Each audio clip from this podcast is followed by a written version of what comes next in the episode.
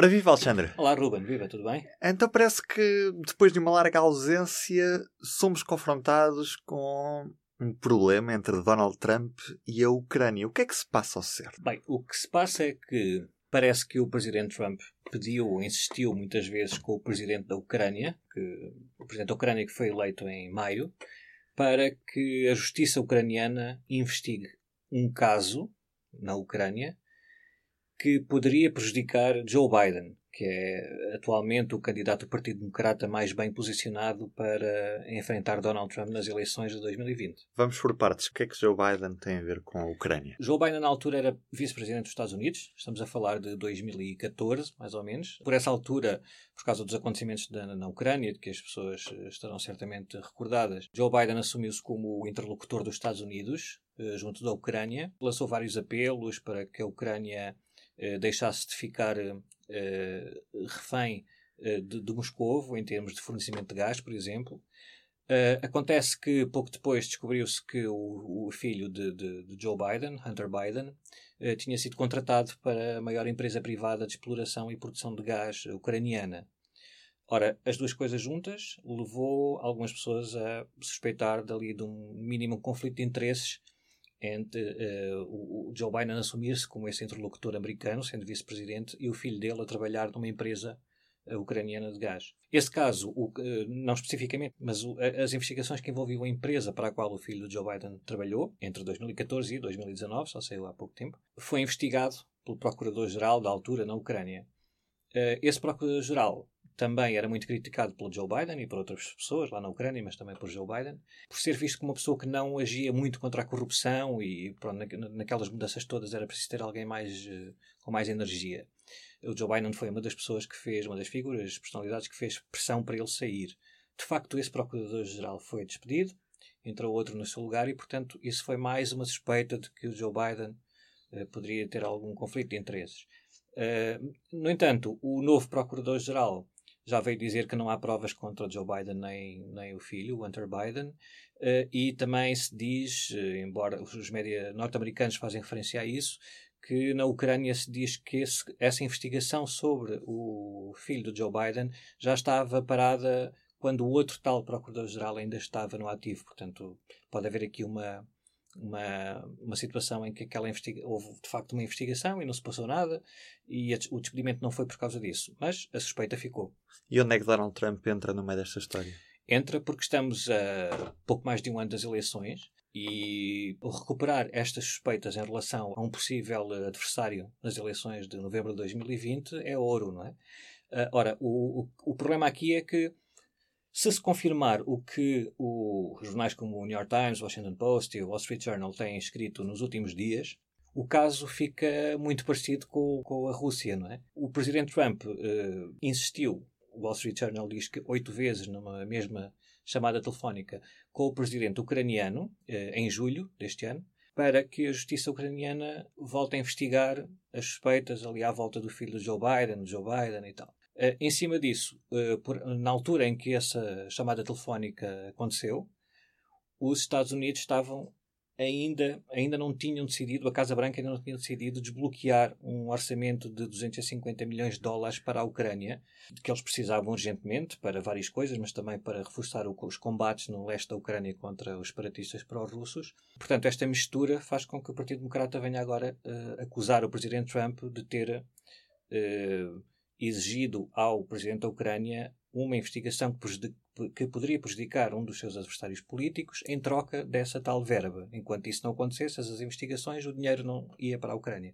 O dinheiro acabou por ir para a Ucrânia, mas esse não é o problema. O problema aqui é se realmente houve esta pressão do presidente dos Estados Unidos para um presidente de outro país para criar problemas a um adversário político. Então, e como é que esta história toda se soube? Havia, havia já uma, uma investigação de uma comissão, a Comissão de Serviços Secretos da Câmara dos Representantes, que agora, uh, onde o Partido Democrata agora tem maioria, para investigar uh, suspeitas de, relacionadas com a Ucrânia e o Presidente Trump. Mas uh, na última semana foi noticiado por o Washington Post, New York Times, que um, houve uma denúncia de um agente dos serviços secretos norte-americanos que ainda não sabe se ele ouviu esta chamada, se teve acesso a, a uma transcrição da chamada, o que, é o que, é na prática que aconteceu, mas ele fez uma queixa uh, ao, ao inspetor-geral de, de, dos serviços de todas as agências secretas do, do, dos Estados Unidos, que foi nomeado pelo Donald Trump, este inspetor-geral, e que considerou que essa queixa era muito importante e era urgente. Ora, como esse denunciante fez a queixa ao abrigo da lei dos whistleblowers, não é? É uma coisa oficial, portanto, pela lei, estas queixas têm de chegar ao Congresso, têm de ser reportadas às comissões respectivas que, que supervisionam as agências de, de, de serviços secretos no Congresso. O inspetor-geral, que foi nomeado pelo Trump, queria entregar ao Congresso, como diz a lei, mas o, um superior hierárquico dele, o diretor de todas as agências de serviços secretos, disse que não, porque tinha falado com o Departamento de Justiça e o Departamento de Justiça decidiu que hum, isso não se aplica a um presidente. Há aqui novamente um problema constitucional, porque a lei dos whistleblowers não especifica o que é que deve ser feito no caso de um presidente. Um, uns, como é em tudo, não é? estas coisas vão sempre acabar no tribunal. Há uma parte que diz que não precisa de especificar nada, o presidente é como outra pessoa qualquer e a lei aplica-se, portanto, esta queixa tem de chegar ao Congresso. Há outros que dizem que não, porque, por exemplo, um presidente dos Estados Unidos tem o poder de, só por ser presidente, desclassificar uh, informação confidencial, mesmo só falando. Por exemplo, às vezes basta um presidente dizer alguma coisa, está desclassificado. É verdade que depois isto é, é visto caso a caso, não é? Mas, portanto, uh, aparentemente um presidente tem ali um poder, e que tem, obviamente, um poder muito mais alargado do que qualquer outro cidadão, mas também aqui pode, podemos estar perante a situação de o presidente, neste caso a Casa Branca, dizer que há aqui um privilégio do presidente dos Estados Unidos e, portanto, nem tudo o que o Presidente diz ou faz tem de ser uh, passado ao Congresso. E se chegar aos tribunais, este caso, Alexandre? Uh, pode chegar aos tribunais, sim, pode chegar aos tribunais, mas nós temos sempre de ter a cautela que, atualmente, nos Estados Unidos, o Supremo Tribunal tem uma composição ligeiramente diferente, já com dois juízes nomeados por, pelo Presidente Trump e, portanto, uh, apenas dizer-se que se chegar ao Supremo Tribunal o Presidente Trump vai ter muitos problemas, não, não sabemos. O que sabemos é que se a Casa Branca alegar um, o, o, privilégio executivo, que é a figura que protege o presidente de, de ter de divulgar coisas ao Congresso ou, ou outras, noutras instâncias, repete-se um bocadinho o que aconteceu com o presidente Nixon em, em 1974 e, e, um pouco antes disso, com, com, com, o escândalo do Watergate, em que hum, em 74 o, um procurador nos Estados Unidos exigiu ao, ao presidente Nixon que entregasse umas gravações que ele fez lá na sala oval para saber se ele estava ao corrente do, do, do, do assalto Watergate e de outras coisas ou não. O presidente Nixon disse que não eh, e alegou o, o privilégio executivo, daí fazemos esta comparação.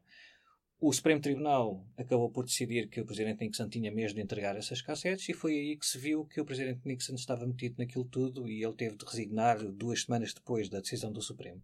Para, resignou para não ser alvo de um processo de impeachment no Congresso, que de certeza que ia passar, porque nessa altura, como era uma época diferente, eh, ou por outra qualquer razão, mas pronto, o Partido Republicano uh, também percebia que não se podia ter um presidente que fizesse aquelas coisas. Hoje em dia é tudo muito diferente, estamos num mundo completamente diferente e, portanto, como o impeachment é um processo político, tem de ter o acordo dos X números de congressistas na Câmara dos Representantes e de senadores no Senado e não há nenhuma condição, nenhumas condições políticas atualmente nos Estados Unidos para que o Partido Republicano apoie um processo de impeachment do Presidente Trump. Cá estaremos para ver. Obrigado, Alexandre. Obrigado. Deus.